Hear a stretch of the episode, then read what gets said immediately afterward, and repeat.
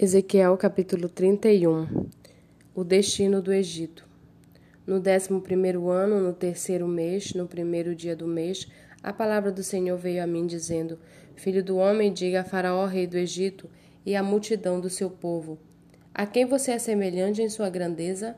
Eis que a Síria era um cedro do Líbano, de lindos ramos, de sombrosa folhagem e de grande estatura, cujo topo chegava até as nuvens.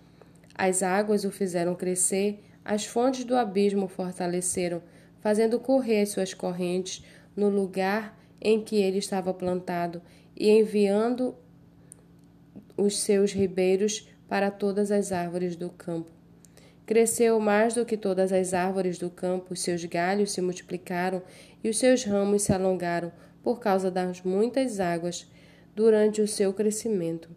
Todas as aves do céu se aninhavam nos seus galhos, todos os animais do campo davam cria debaixo dos seus ramos, e todos os, os grandes povos se assentavam à sua sombra. Ele era formoso na sua grandeza e na extensão dos seus ramos, porque as suas raízes estavam junto às muitas águas. Os cedros do, no jardim de Deus não lhe eram mais rivais, os ciprestes não igualavam os seus ramos, e os plátanos não tinham renovos como os seus. Nenhuma árvore no jardim de Deus se assemelhava a esse cedro na sua formosura. Eu fiz formoso com a multidão dos seus ramos. Todas as árvores do Éden que estavam no jardim de Deus tinham inveja dele.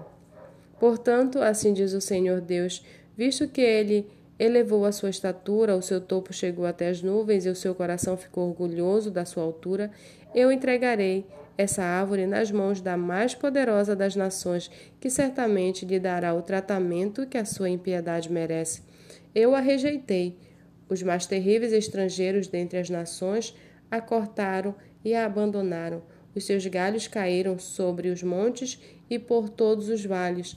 Os seus ramos jazem quebrados em todos os ribeiros da terra. Todos os povos da terra se retiraram da sua sombra e a deixaram.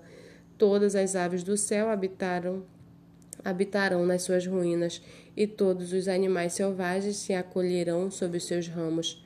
Isso aconteceu para que todas as árvores junto às águas não elevem a sua estatura, nem levantem o seu topo até as nuvens, e para que as bem regadas não venham a confiar em si por causa da sua altura, porque todas foram entregues à morte, as profundezas da terra, no meio dos filhos dos homens, com os que descem à cova.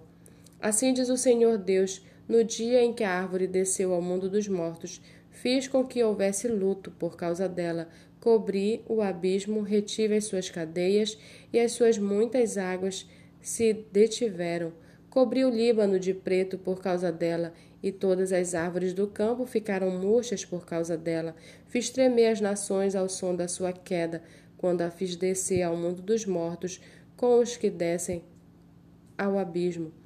Todas as árvores do Éden, as mais bonitas e as melhores do Líbano, todas as que foram regadas pelas águas, se consolavam nas profundezas da terra. Também esta também estas com ela descerão ao mundo dos mortos para juntar-se com os que foram mortos à espada, sim, os que foram o braço dela e que estavam assentados à sua sombra entre as nações. A quem, pois, você é semelhante em glória e em grandeza entre as árvores do Éden?